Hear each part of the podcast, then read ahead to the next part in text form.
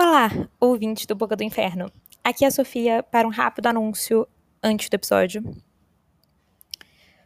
Que é o seguinte: nós tivemos algumas dificuldades técnicas na gravação. E a gente já mudou como a gente está gravando para a próxima temporada.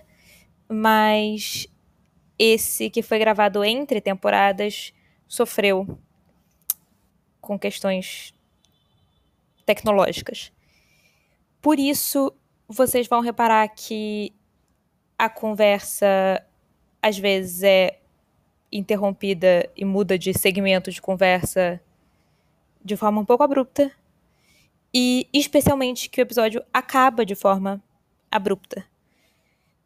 No entanto, a conversa é muito legal. Vocês vão ouvir a gente apresentando logo quando começar. E vale a pena escutar, só sabendo que vai acabar um pouco de repente. Espero que vocês se divirtam e até o começo da segunda temporada, que já já chega aí. Oi, meu nome é Sofia e eu uso os pronomes ela dela. Meu nome é Victor, uso os pronomes ele dele. Que é a Gi, eu também uso os pronomes ela dela. Oi, gente, aqui é o Luiz e eu uso os pronomes ele dele. E sejam bem-vindos à Boca do Inferno.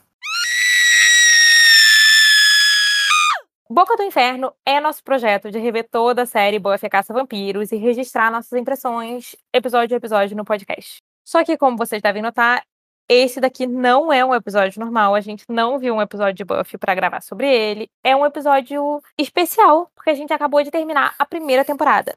Se você ainda não ouviu, todos os episódios estão disponíveis em tudo quanto é agregador de podcast e estão muito legais. Mas o episódio especial de hoje é porque a gente gosta tanto de falar de Buffy e tem tantas possibilidades e questões temáticas que aparecem e que a gente não tem necessariamente tempo para aprofundar quando a gente está falando de um episódio específico, que a gente quer fazer uns especiais temáticos entre temporadas em momentos de pausa. O primeiro, que é o de hoje, é sobre o imaginário queer que Buffy faz parte e todas as nuances ignoradas em Buffy de realidades LGBTQIAP porque é uma série dos anos 90, quando essas coisas estavam bem pouco e mal representadas na televisão. Então, a gente vai falar disso na série toda. Então, saiba que dessa vez tem spoiler mesmo. A gente, em geral, avisa que pode ter spoiler, mas dessa vez tem muito spoiler. Então, se você odeia spoiler, não ouve, assiste a série. Outra coisa que vocês podem ter notado na apresentação é que tem uma pessoa a mais aqui com a gente, porque a gente trouxe um convidado para a discussão de hoje, que é o Luiz, do podcast Esqueletos no Armário. Eu vou pedir, Luiz, agora para você se apresentar um pouco para a galera que está ouvindo, falar um pouco da sua relação com Buffy, contar pra gente talvez seu personagem preferido e talvez assim também seu headcanon de quem certamente não é hétero em Buffy, além dos personagens que canonicamente não são héteros, como por exemplo a Willow. Oi, gente. Então, é, é o Luiz do Esqueletos no Armário. Se você não conhece o Esqueletos, ele é um projeto para falar sobre horror por um viés queer, um viés LGBT.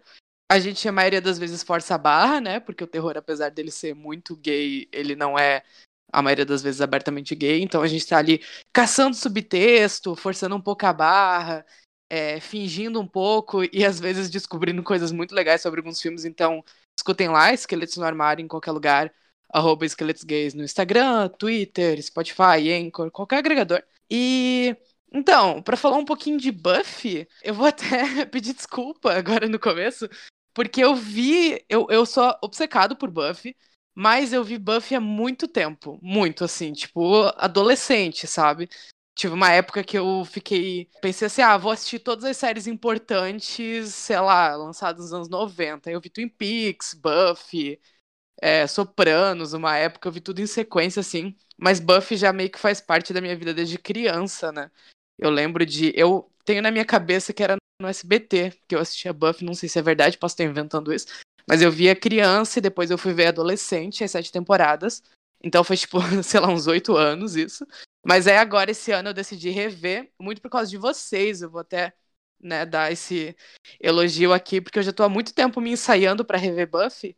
E eu tinha comentado isso, eu acho que foi a Nanaka Ligari. Ela me citou e falou: Ah, tem o projeto Boca no Inferno, que eles vão rever um episódio por semana. E daí eu achei muito legal, fui ouvir o podcast de vocês, é, revendo a série. Baixei as temporadas, né? Porque elas, até onde eu sei, não estão disponíveis em nenhum streaming legalmente. Baixei as temporadas dubladas, porque eu tava bem nostálgico. E o meu plano era ver um episódio por semana ouvindo vocês. É, como eu sou afobado, já terminei as três primeiras temporadas, eu ainda tô pra ver o resto. Mas enfim, adoro o podcast, só pra fazer esse elogio. E sobre quem não é hétero nessa série, tirando o Canon, eu acho que é a pessoa que assiste, né? O telespectador, com certeza, não é 100% hétero. Eu nunca, eu nunca conheci um fã de Buffy que fosse hétero. Não faz sentido, sabe? Eu acho que não existe. Mas. Mas eu acho incrível como Buffy é até hoje uma das séries com maior sensibilidade queer da história da televisão, sendo que ela não era tão abertamente sobre isso, o subtexto estava lá e estava muito forte desde sempre, sabe? Então, só fazendo essa piadinha, mas é verdade que a pessoa que não é 100% hétero em Buffy é quem tá assistindo ela, geralmente. Eu concordo totalmente, eu acho muito impressionante. Quer dizer, é isso que a gente vai destrinchar hoje um pouco, né? Mas o quanto Buffy é um fandom muito queer, assim. Não posso estar com uma perspectiva enviesada. Ou se fizer uma leitura de Buffy ignorando todo o subtexto queer, né? Tipo, é uma camada enorme da série que se perde, assim. Mas sabe o que eu acho? Que eles não fizeram de propósito. E ao mesmo tempo, então é muito essa coisa que você vai assistindo, estalando os dedos e falando. Sim. E tem a Sarah Michelle Gellar, né? Que é tipo gay icon total, então seria impossível não ser do jeito que ela é, sabe? Que a gente perguntou no começo quem é que certamente não era hétero, e a conclusão do Luiz está corretíssima, que é a gente. Eu e a Gia, a gente estava tendo essa conversa no Twitter outro dia, e a pergunta é: quem, que personagens de Buffy são certamente héteros? tipo, não tem salvação. É hétero mesmo. Eu vou justificar de onde vem a discussão, tá? É porque é muito mais fácil a gente contar quem não é, quem é hétero do que quem não é. Porque é muita gente que com certeza não é. Então a gente poupa tempo. Se a gente define quem realmente é hétero aí. Giles. Não. Mas de jeito nenhum, Luiz! eu cantei a bola aí agora. Que controvérsia! Eu joguei e eu vou sair da sala. Não, eu amei, eu amei a polêmica aqui. Mas, uau, não, o Giles, ele é tão bissexual qual? Ele tem o Ethan Rain, ex-namorado caótico dele. Não, peraí, peraí, peraí. Justifique sua resposta. Ah, não sei, eu só. Não sei. eu só joguei, sabe? Eu só joguei o que veio na cabeça. Como eu falei, eu tava revendo a série, eu parei na terceira temporada. Então, tipo, coisas que eu tenho das outras estão, né, na minha memória afetiva. Eu nunca senti muita vibe do Giles, assim. Eu sempre achei ele um personagem muito hétero, até porque eu achei ele bem chatinho, gente, desculpa. Mas não sei. Peço perdão, sabe? A Sofia tá levantando um crucifixo agora. Não, eu perdoo, eu perdoo. Eu, eu perdoo sua opinião. Eu só tô triste. Pois eu amo o Giles. Meu argumento de por que, que o Giles não é hétero é o seguinte: para ouvintes que não têm memória enciclopédica de Buffy, o Ethan Rain é um vilão que aparece em três episódios. Um na segunda, um na terceira e um na quarta. E depois não aparece mais até os quadrinhos. E aí nos quadrinhos é nada a ver. Ele aparece e ele morre. Tanto faz. Apesar que a aparição dele nos quadrinhos é boa, porque a aparição dele nos quadrinhos, ele tá, tipo, viajando pelos sonhos da Buffy e, portanto, é quando a gente tem o painel perfeito dos quadrinhos, que é o sonho erótico da Buffy, em que ela está vestida de enfermeira entre o Angel e o Spike nus, todos acorrentados. O que é. Parabéns, Buffy. Obrigada por essa alegria. Calma, calma. Qual o nome dessa edição para eu baixar isso agora? Ah, eu vou te mandar daqui a pouco. Eu te mando, eu te mando a, a imagem. Enfim, então o Ethan Rain, ele é um vilão que aparece na segunda, na terceira e na quarta temporada, cada vez em um episódio. Ele aparece no episódio de Halloween da segunda temporada, que se chama Halloween. No episódio Band Candy da terceira temporada, que eu amo, que é o episódio em que basicamente todos os adultos começam a se comportar como adolescentes, inclusive, especialmente o Giles e a Joyce, e eles se pegam. Nossa, é tudo esse episódio, é tudo. Eu amo tanto. E o Ethan Rain aparece num episódio da quarta temporada que chama A New Man. E a história do Ethan Rain é que ele e o Giles eram muito amigos quando eles eram jovens e o Giles era um punk feiticeiro rebelde que, junto com o Ethan Rain, eles têm, tipo, tatuagens porque eles, tipo, faziam rituais e orgias de adoração ao deus do caos. E a energia deles, tipo, juntos é extremamente de, tipo, ex-namorados. E o Ethan Rain é muito, muito queer-coded. Tipo, ele é muito nitidamente queer. De um jeito que é comum com vilões, né? Não só em Buffy, como ficção no geral. E o Ethan, tudo que ele quer sempre é só, tipo, causar o caos e perturbar o Giles, porque levou um pé na bunda. E o episódio deles na quarta temporada basicamente começa com, tipo, o Giles tá se sentindo meio na bad, rejeitado. E aí o Ethan Green chama ele para sair. E aí eles, tipo, vão e enchem a cara juntos. E falam sobre a juventude deles. E aí o Ethan faz um feitiço e transforma o Giles num literal demônio. É muito divertido. Mas enfim, esse é meu argumento pelo qual o Giles não é hétero, que ele tem esse ex-namorado que aparece no episódio. Então, eu quero, eu quero entrar aí na minha defesa, porque, como eu falei, eu só vi até a terceira. Mas eu não lembro desse, desse personagem, desse episódio, eu fui até pesquisar. E ele tá naquela leva de episódiozinhos que a Sarah Michelle tava usando o cabelo da Gale em Pânico 3. É incrível, eu amo que existe esse momento em que os mundos colidiram. O, os anos 2000 foram cheios daquela franjinha. T todo mundo usou em algum momento. Mas, ah, aleatoriamente, só para comentar que eu parei de rever a série porque eu não encontrei dublado em lugar nenhum.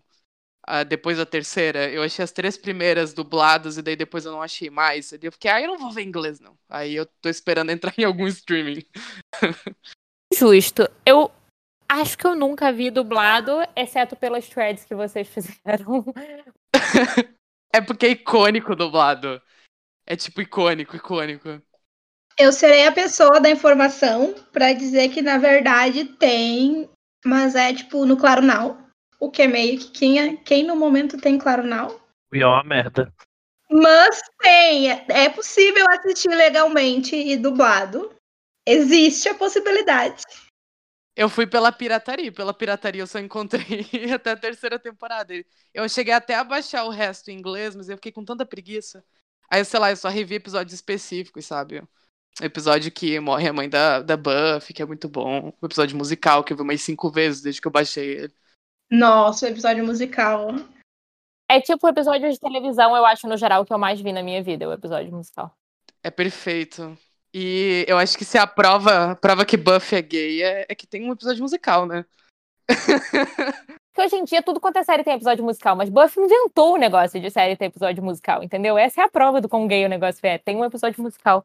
E o, o demônio, que é o vilão do episódio musical é outro que também é extremamente queer-coded. Nossa, é demais, né? É muito. No geral, na ficção, mas, tipo, Buffy é muito comum os vilões serem queer-coded. Tipo, e para ouvintes que não têm familiaridade com esse termo, significa, tipo, terem sinais, indicações de que eles são queer de um jeito que você olha e sente, mesmo que não seja textual, seja só subtextual. É uma coisa que é muito usada para vilões no geral, obviamente é por causa de associações homofóbicas, mas que eu, pessoalmente, como gay que gosta de vilões, acho ótimo, no nível pessoal, eu adoro. Mas, mas enfim, mas Buffy faz muito frequentemente. Eu vou ser bem vulgar até, é, dizer de uma forma mais explícita, eles são afeminados, né? Tudo muito queer-coded nos anos 90 a Disney, principalmente porque ela odeia gays até hoje, então, mas aí hoje em dia ela tenta esconder, né? Mas nos anos 90 era muito comum, e eu sinto que Buffy pega um pouco disso, mas ao mesmo tempo não chega a ser escroto deles fazerem isso, porque a série carrega um subtexto muito forte para outras uh, bandas, né? Eu, a coisa sobre queer coded, eu concordo super com você, Luiz, nesse sentido, que, tipo, como em Buffy muitos personagens são queer coded, não são só os vilões. E Buffy é uma série que trabalha com dar muita nuance e possibilidades de tipo redenção e complexidade para tipo literais demônios e também para vilões. E, tipo, em geral, os vilões grandes de temporada têm arcos grandes e complexos. Isso tudo ajuda a ser menos, menos só estereotipado de um jeito negativo e homofóbico o fato de que os vilões são queer-coded, né? Eu acho que dá muitas nuances e possibilidades dentro disso. Na categoria vilões serem queer-coded, não só vilões serem queer-coded, na real, né? Mas, tipo, vilões e demônios e tudo que é não explicitamente bonzinho ser queer-coded. E, na verdade, eu vou entrar em mais uma nuance. Tudo que não é explicitamente bonzinho ser sexualizado, porque uma das coisas que Buffy tem e que eu vou tentar não aprofundar horrivelmente nesse momento, porque eu acho que, inclusive, vale um episódio só sobre isso, é que Buffy tem um fio condutor de muita repressão sexual, de um jeito que é muito comum, eu acho, o nicho, tipo, terror, slasher, adolescente, do qual uma fonte da qual Buffy bebe bastante. Sexo e desejo sexual é uma coisa que é sempre punida em Buffy, especialmente quando vem da própria Buffy. E demonstrações de desejo sexual são, em geral, reservadas para os personagens que são maus, entre aspas, sendo vilões ou não. Então, na categoria não vilões, os personagens que a gente tem com é, relações mais abertas em relação a sexo são a Faith, que é para ser, tipo, meio uma vilã em algum momento. O Spike, que também. A Anya, que também. E é isso. Os outros personagens todos têm que ser muito, tipo, sexualmente puros. E uma das dinâmicas mais é, marcantes nesse sentido é da Buffy com a Faith e da Buffy com o Spike, que são, tipo, pessoas que meio olham pra Buffy e dizem, tipo, eu sei que você só tá sendo muito reprimida e que tem outros elementos aí no seu desejo e na forma como você vê o mundo e que você interage com o mundo, e eu vou te ajudar a ver isso. Que é uma parte muito grande do arco da relação da Buffy com a Faith na terceira temporada e da relação da Buffy com o Spike na sexta temporada. E eu estou fazendo um grande discurso, como vocês talvez possam ver, eu obviamente penso nisso há 20 anos. Mas isso tudo para trazer para a relação da Buffy e da Faith na terceira temporada, que é uma das minhas coisas preferidas em Buffy inteira. Vamos primeiro ver se todos nós concordamos. Elas certamente se pegaram. Sim! Elas foram namoradas. sim, sim. Aquela cena em que elas estão meio que brigando e a Faith pega no pescoço da Buffy, assim. Ai. Quero brigar assim. No roteiro original tem duas cenas que elas se dão beijos na testa. A Buffy fez uma beijo na testa da outra. E no roteiro original eram beijos na boca. Que eles mudaram na hora de gravar. Ai. E aí a gente ainda vai falar que Buffy é acidentalmente queer. A homofobia. Caiu por terra a minha teoria. Eu acho que foi limitado pelo canal, tipo, pela galera, tipo, pelos produtores. Esse é o motivo também pelo qual a Willow e a Tara, apesar delas namorarem a quarta temporada quase inteira, elas só se beijam pela primeira vez em, na câmera, tipo, pra gente ver, no episódio da morte da mãe da Buffy, que é, tipo, na metade da quinta temporada. E isso foi por pressão da produção, tipo, dos produtores, tipo, do, do canal. É que eu não lembro mais se era WB ou UPN em qualquer que seja a temporada específica que o Buffy mudou de canal. O PM na sexta. A UPN é na sexta só, né? É, não, então da WB. E aí também por isso que cortaram, mas, tipo, o subtexto queer da relação da Buffy com a Faith foi em algum momento, pelo menos, pensado como factualmente texto. E eu amo a Faith profundamente, ela é muito uma das minhas personagens preferidas de Buffy. E parte do que eu amo na Faith é exatamente o quão visivelmente queer ela é e o quanto a relação dela com a Buffy é baseada nesse numa iteração muito especificamente adolescente de ser queer e especialmente num contexto, vamos pensar, né, anos 90, tal, não sei o quê, tipo Sunnydale, que parece ser uma cidade bastante conservadora, na real, de um desejo que não pode ser dito nem explicitado e, portanto, você circula ao redor dele sem nunca nomeá-lo. E é muito essa a relação delas, assim, e eu acho muito bom e eu tenho muitos sentimentos a respeito. Eu acho que toda essa questão de como elas funcionam é uma dinâmica muito igual a que a Buffy tem com os outros namorados dela. Que ela também nunca diz, oh meu Deus, esses são meus namorados. Ela sempre tem essa relação turva com eles. Da mesma maneira que ela tem essa relação turva com a, a Fate, sabe? Pra mim é prova, é isso, é que se a gente comparar a relação dela, da Buffy, com o Angel e depois com o Spike, é o mesmo tipo de relação que ela tem com a Fate. A única relação dela que não é assim é com o Riley, que honestamente, se tem alguém que é hétero em Buffy, meu Deus do céu, é o Riley. Eu nunca vi ninguém mais hétero na minha vida inteira. A gente devia ter perguntado pro Luiz, antes de chamar ele, na verdade, qual a opinião dele sobre o, o, o, o é, sobre esse troço aí, esse menino chato. Porque isso sim é fator eliminatório para ser amigo.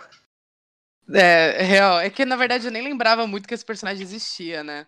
Correto. Correto. Chato, chato do caralho. Que, sabe? É.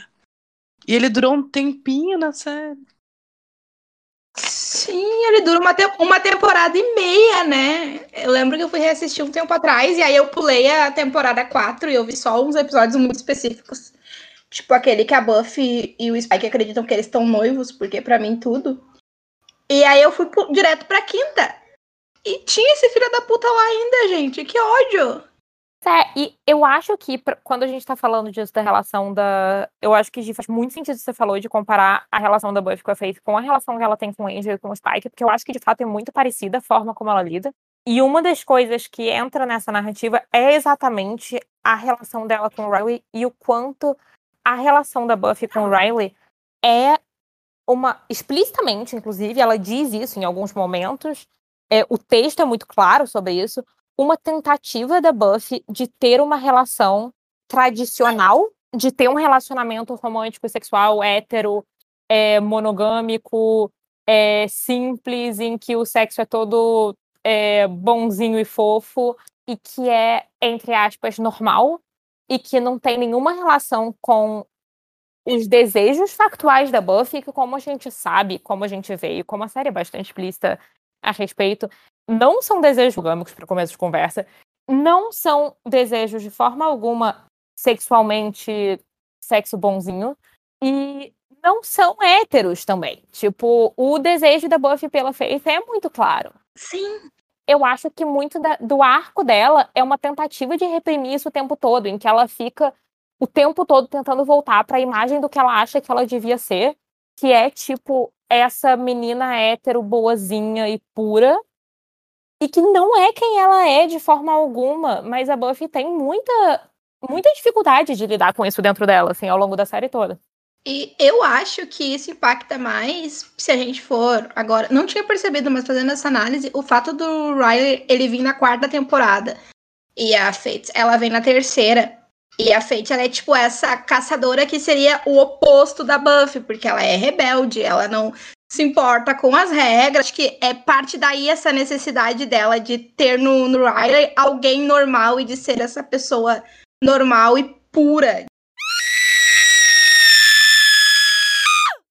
É que eu googlei Buffy Relationship Comics e a imagem que me veio foi um print da, do sonho da Buffy. Então eu, eu, vou, eu vou achar aqui, pegar a imagem e mandar ah, pra vocês. O Luiz precisa ver essa imagem.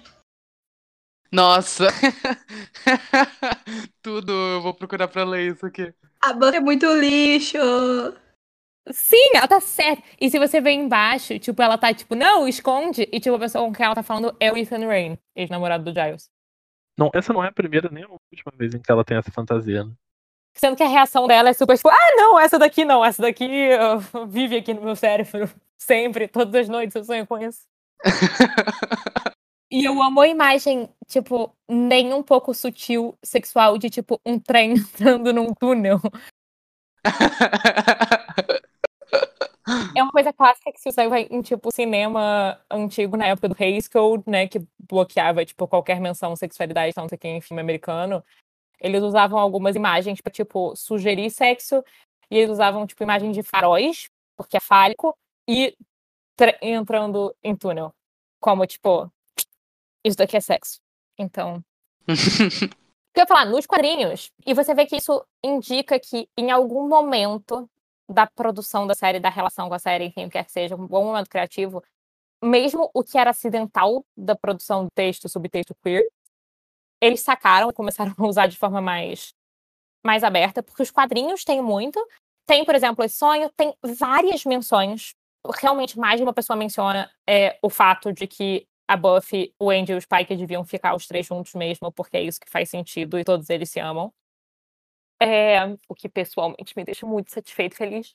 Ah, é. Tem mais reconhecimento do Angel e do Spike sobre o fato de que eles já transaram. O que também tem em Angel na série, tipo, em nenhum momento na série Buffy eles falam isso, mas em Angel eles falam. E nos quadrinhos também. Eu preciso assistir Angel pra ver essa cena. Eu também. eu tô. Revelações aqui. Então, em Angel é muito rápido. Tipo, eu posso contar pra vocês a cena rapidamente, mas é que tem uma personagem que fala alguma coisa. Putz, eu não lembro a expressão que ela usa, mas ela tá falando com o Spike e ela fala alguma coisa tipo: Ah, seu rolo lá com o Angel. E o Spike muito defensivamente fala, tipo, não, isso foi só uma vez. E aí ela fica tipo, não era disso que eu tava falando, eu tava falando de outra coisa. E o não foi só uma vez dele, muito claramente não foi só uma vez. É muito ele, tipo. Ah, e como nos quadrinhos, a Buffy tem um relacionamento sexual com a Satsu, que é uma outra caçadora. Porque, como a gente sabe, né, no fim da série, a Buffy, tipo, abre o poder das caçadoras para tipo, todos os potenciais caçadoras do mundo. E aí, no quadrinho, nos quadrinhos, no começo, ela tá, tipo, treinando caçadoras. E tem uma caçadora que é a Satsu, que, tipo, tem um crush enorme na Buffy. E elas acabam ficando algumas vezes. E a Buffy, no fim, meio conclui que não quer ficar com ela e que não é tão sexualmente atraída por mulheres, não se sente tão sexualmente atraída por mulheres. Mas que gostou dela e gostou de ficar com ela e foi legal. E eu acho show. Então, nos quadrinhos, se torna canônico que a Buffy não é hétero. É canônico que o Angel e o Spike não são héteros. É obviamente canônico que a Willow não é hétero, porque isso na série ela não é.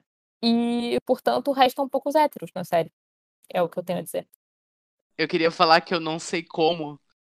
Em poucos segundos procurando sobre isso, e eu caí num submundo da internet que é montagens sexuais com a cara do Spike do Angel. E eu tô num misto de horror e fascínio aqui. Eu não sei nem como reagir, eu tô tipo, como assim, sabe? E são imagens, é são montagens muito impossível. boas. É existencialmente impossível vampiros serem héteros. É, total. Sim. Era isso Sim. que eu ia falar ali no momento. Tipo, não, eles com certeza fuderam, eles são vampiros, sabe? É tipo, não, não tem nem condições, assim. O que, o que que acontece, no entanto, de curioso pra mim nessa relação do Spike e do Angel? Na segunda temporada, quando o Angel vira Angelus e vai e se junta de novo com o Spike e com a Drew, é muito claro que eles têm uma relação sexual, os três. Né? Tipo, não é, não é sutil. É, as conversas deles a respeito da relação deles, todas deixam bastante é, subentendido que sexo é uma parte do rolê. E que sempre foi, que era quando eles eram eles três e a Darla antigamente sendo do mal pela Europa. O spin-off que eu sempre quis. Eu os amo. Só que é muito comum e recorrente que o Spike use ofensas homofóbicas ao longo de Buffy. E eu tenho muitos questionamentos em relação a isso, como decisão de escrita.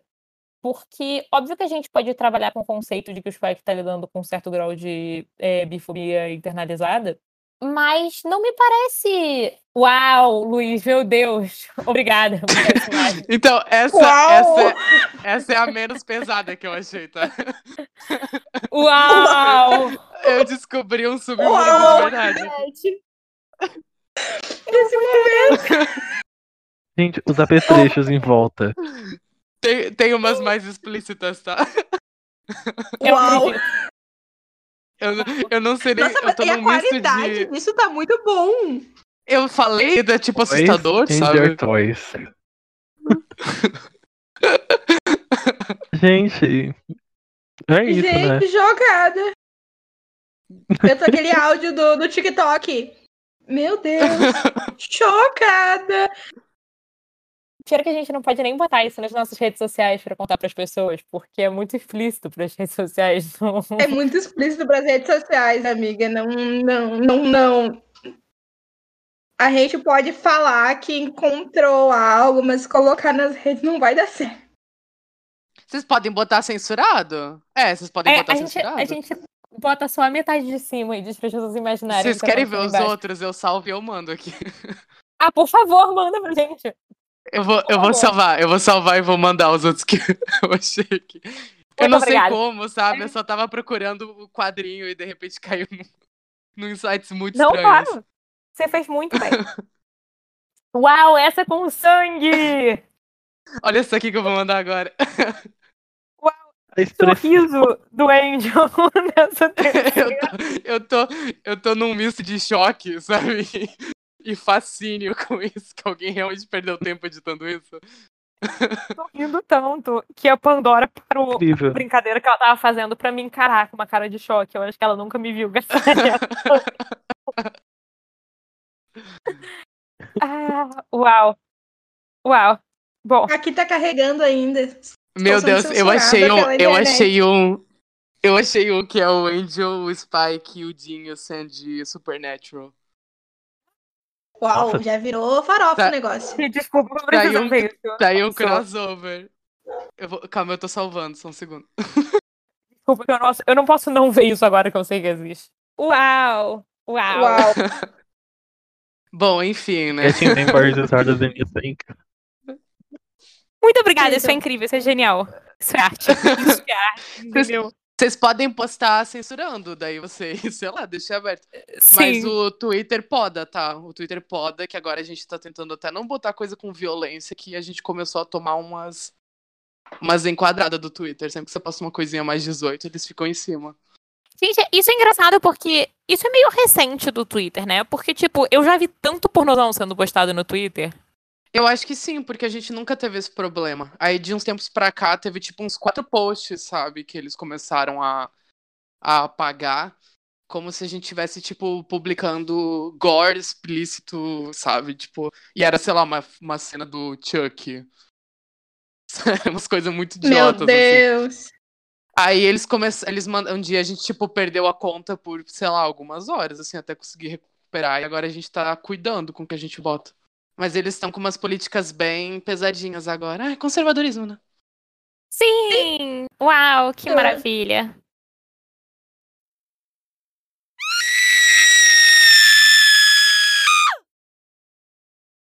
E tem a conversa sobre o potencial bissexual do Xander, que é uma coisa que a gente falou muito quando a gente estava gravando a primeira temporada.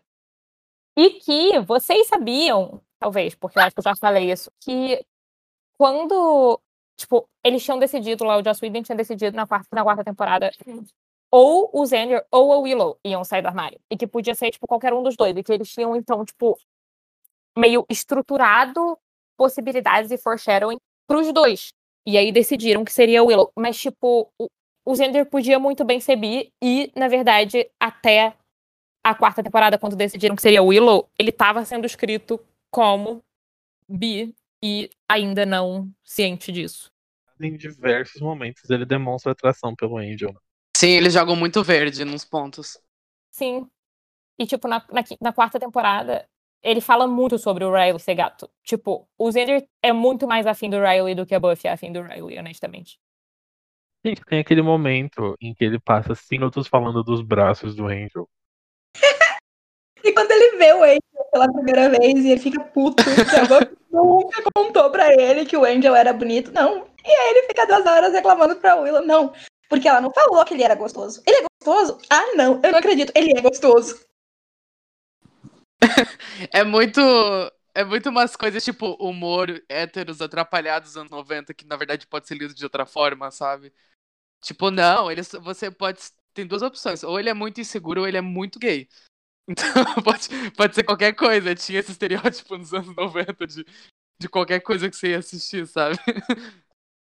Era meio que uma forma segura deles colocarem esse foreshadowing.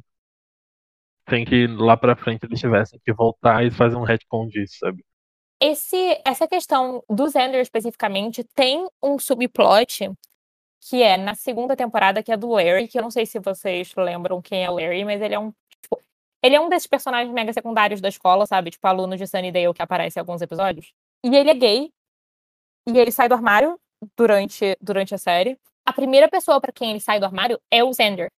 E o Larry é um personagem super, tipo, clichê, porque ele é, tipo, o bully malvado, popular, fortão, machista, homofóbico, que na real é gay. É o do lobisomem? O episódio do lobisomem? É, é no episódio do lobisomem, isso. Sim, eu lembro desse episódio. Eu cheguei até a cortar essa cena pra passar no esqueleto, porque eu achei ela realmente muito boa. Pois é. E que o negócio é que o, é um cara que faz bullying com o Xander em geral, e o Xander tá indo, na verdade, conversar com ele porque acha que ele é secretamente um lobisomem. Não, não sou um lobisomem. Eu sou gay. É exatamente isso a cena. E ele sai do armário pro Xander. Só que a conversa toda é, de certa forma, o Xander. Ele é se abrindo pro Xander porque ele sente que o Xander tá entendendo ele. E o Xander e o Larry se tornam meio amigos. Tipo, eles têm mais conversas é, na segunda e na terceira temporada.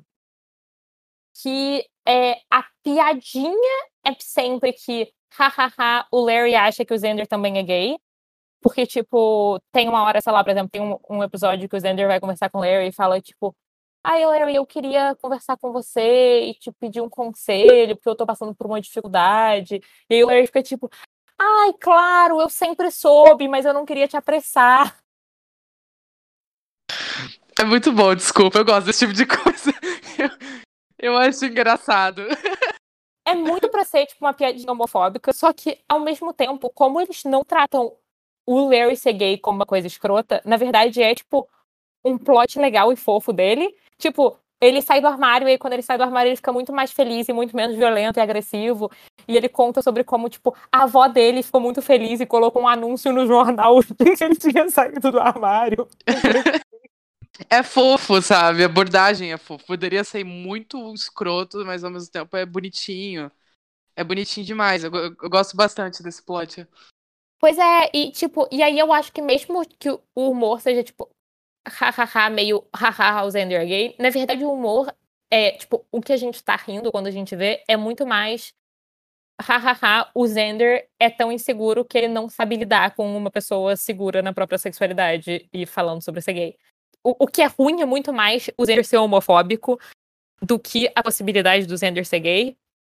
E sabendo que tem esse subtexto de potencial foreshadowing, acaba construindo muito essa possibilidade, né? Do Xander ser bi ou gay. Eu quero fazer um parênteses que na versão dublada o nome dele é Xander, e daí eu fico chamando ele de Xander mentalmente. Aí eu demorei pra entender que vocês estavam falando dele. Não, às vezes eu troco também, eu falo um outro. Eu amei chamar ele de Xander. Em francês, ele se chama Alex. Incrível. A gente pode chamar ele de Xander, eu também sou a favor, honestamente. Chamo de Xander, de, de Zender, de Sender. Se for ouvir os episódios, se tem uma coisa que eu não acerto, é o nome dele. E por quê? Porque eu não me importo. Isso de não se importar com o Zender, eu acho que eu fico feliz com a decisão dele ser hétero. ah, total. Porque ele é uma pessoa horrível. Total, total. Eu odeio muito ele. Eu até gosto do fato de pensar nele como bi, porque eu acho que a gente tem o direito de ter pessoas horríveis que não sejam hétero. E eu gosto da variedade que Buffy nos dá de pessoas horríveis. Só que o Zender é um horrível que eu não quero. Mas eu acho legal porque a gente sai dessa coisa de que essa questão moral, porque se você é gay, tipo, ou se você é bi, ou pan, ou lésbica, enfim, você já tem, tipo, esse traço de erro em você, então todo o resto que você faz tem que ser perfeito. Então você tem que ser simpático e tirar as melhores notas, e ser o melhor amigo, e ser o melhor namorado ou namorada, e você tem que ser super correto, porque você já é uma pessoa queer, então você já é horrível, então você precisa compensar. E aí eu gosto de pensar muito nos personagens de Buffy, mesmo que não são canon, mas pensar neles como queer, como não héteros. Por isso, porque eles são horríveis, independente da sexualidade deles, sabe? E aí eu fico tipo, ah, ok. Vocês não são, tipo, exemplo de perfeição, de perfeição. Então, é minha defesa pro, pro Zender, sabe? Mas, assim, eu ainda odeio esse filho da puta. Não, não estou defendendo ele, apenas a existência. Eu entendo seu ponto, mas é que assim. Só que eu não acho que, considerando o momento da série, e representatividade e tudo mais, seria legal ter um personagem filho da puta como o Zender sendo bissexual.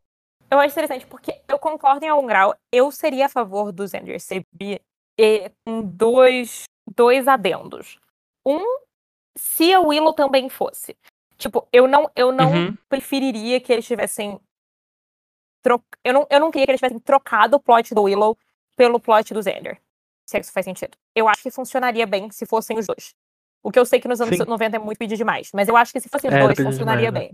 No entanto, o que eu acho que é interessante potencialmente de é, explorar a possibilidade do Xander ser bi é que a grande questão do Xander, que é o que faz ele ser babaca, inclusive, mas é também, tipo, o arco emocional dele, tem a ver com a relação complexa que ele tem com masculinidade.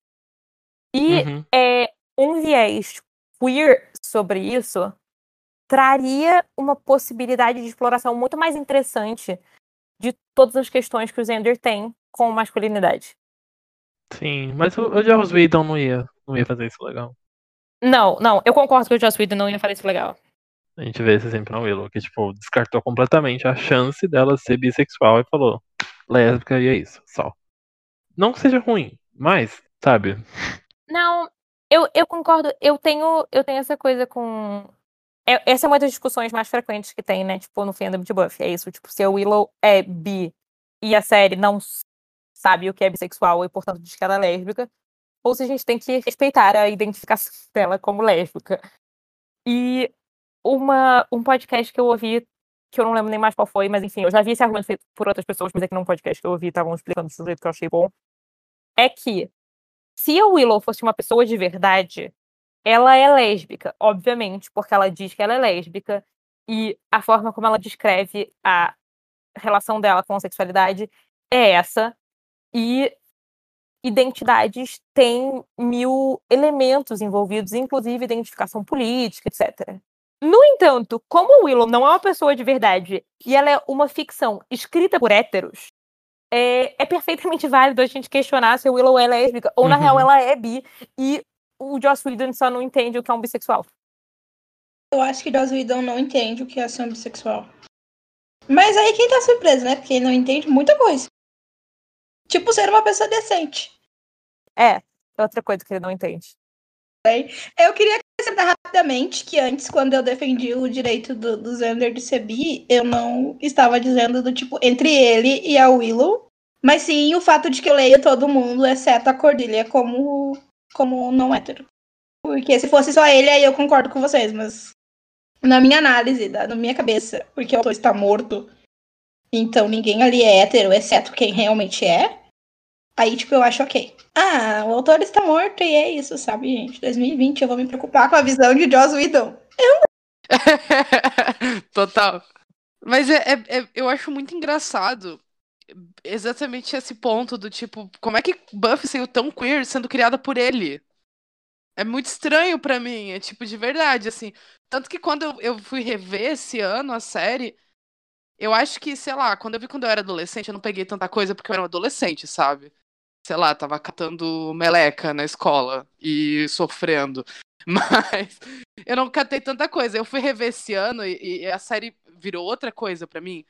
Tipo, tá, eu sempre tive na minha cabeça que Buffy era muito gay, mas principalmente por causa da Sarah Michelle Gellar, assim. Eu não lembro do tanto do, do subtexto, assim, ah, é uma menina adolescente que dá porrada em vampiro, tem coisa mais gay que isso? Não. Mas eu fui ver e tem textos muito fortes. Muito, muito, muito, muito, muito, muito, muito na série. Chega até a ser assustador em algum momento que você começa a ficar muito. se sentir muito relacionado com aquilo. Não sei se vocês lembram, acho que é na terceira temporada, depois da- do fim da segunda, quando a Buffy foge e tal. E daí tem uma cena que ela reencontra com a mãe dela, né, a Susan Sarandon genérica. E daí. ela é igual a Susan Sarandon.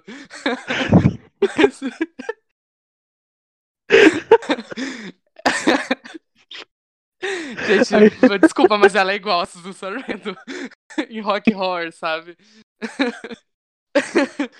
Aí elas estão conversando, e daí é logo que a mãe descobre que a Buffy é uma caça-vampiros e tal, todo aquele drama.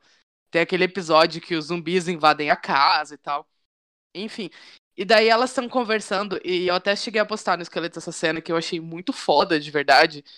Que tem um diálogo entre as duas. Que a mãe da Buffy, ela fala algo tipo... Ah, eu tento sentir orgulho da, da sua opção, sua condição, se eu não me engano ela fala isso. Mas eu tenho muito medo que você morra, sabe? Eu não, não quero perder vocês. E eu acho muito forte